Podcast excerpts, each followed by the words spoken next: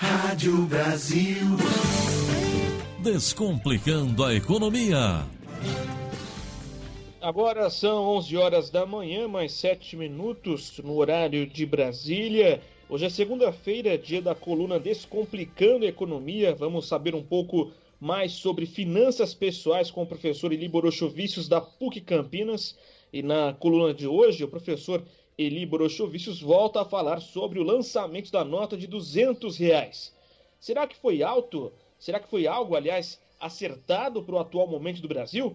O professor responde para a gente. Professor Eli, muito bom dia. Olá, bom dia. Semana passada, mais precisamente no dia 2 de setembro, começou a circular a nota de 200 reais nas capitais em que o Banco Central tem unidades regionais.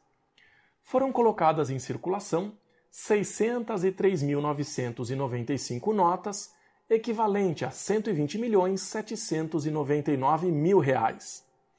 Se comparar o dia 2 de setembro com o dia 1 foi possível observar um aumento superior a 400 mil notas de 2 e de 5 reais e de quase 6 milhões de notas de 100 reais em circulação no país. Em contrapartida, quase 40 milhões de notas de 20 reais foram tiradas de circulação. O Banco Central ainda informou que até o final do ano devem ser produzidas mais 450 milhões de notas de 200 reais e deve gastar quase 114 milhões de reais a mais daquilo que estava previsto no orçamento para a emissão desse dinheiro. Nesse momento em que parece prudente reduzir os gastos do governo, a chegada dessa nota não foi uma decisão acertada além, obviamente, de outras questões polêmicas que ainda vão dar o que falar. Como características, a nova cédula traz a figura do lobo-guará, as cores predominantemente cinza e sépia e tem o mesmo tamanho da nota de 20 reais.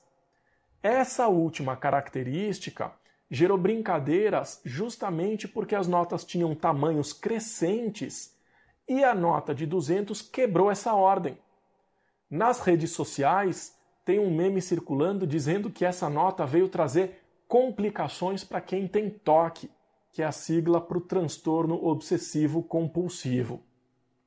Tudo bem que era um meme, uma brincadeira, mas eu acho que é importante a gente lembrar que o toque é uma doença mental associado a outras doenças como depressão, ansiedade, fobia social, portanto, é muito sério e não é fácil de ser superado. Apesar das cédulas virem com marca tátil, as associações de deficientes visuais criticaram a decisão sobre o tamanho da nota. A nota de R$ reais tem uma barra transversal na lateral direita. A de 20 vem com duas barras transversais e a nova nota de 200 tem três barras transversais. Para quem não sabe, a nota de 5 tem uma barra horizontal e a de 50 duas barras. A nota de 10 reais tem duas barras verticais e a de 100 tem três barras verticais. Então é uma forma das pessoas com deficiência visual ou cegas identificarem o valor da nota. A Organização Nacional de Cegos do Brasil deve procurar as autoridades para que as próximas séries desse dinheiro venham com outros mecanismos de acessibilidade para facilitar a identificação dela.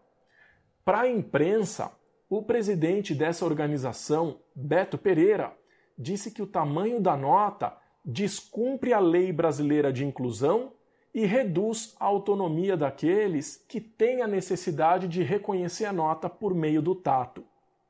Já o Banco Central disse que não tinha maquinário para produzir nota maior que a de 100 reais e que optou então por inserir essa cédula na linha de produção das notas de 20 em função dos mecanismos de segurança serem mais modernos.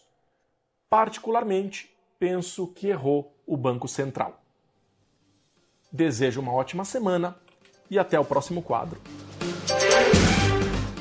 Muito obrigado, professor Eli Borochovicius, todas as segundas-feiras aqui no Jornal Brasil Agora, tentando explicar um pouco sobre as finanças pessoais e como as medidas econômicas do governo, por exemplo, podem afetar a sua vida, ouvinte do Jornal Brasil Agora, na coluna Descomplicando a Economia.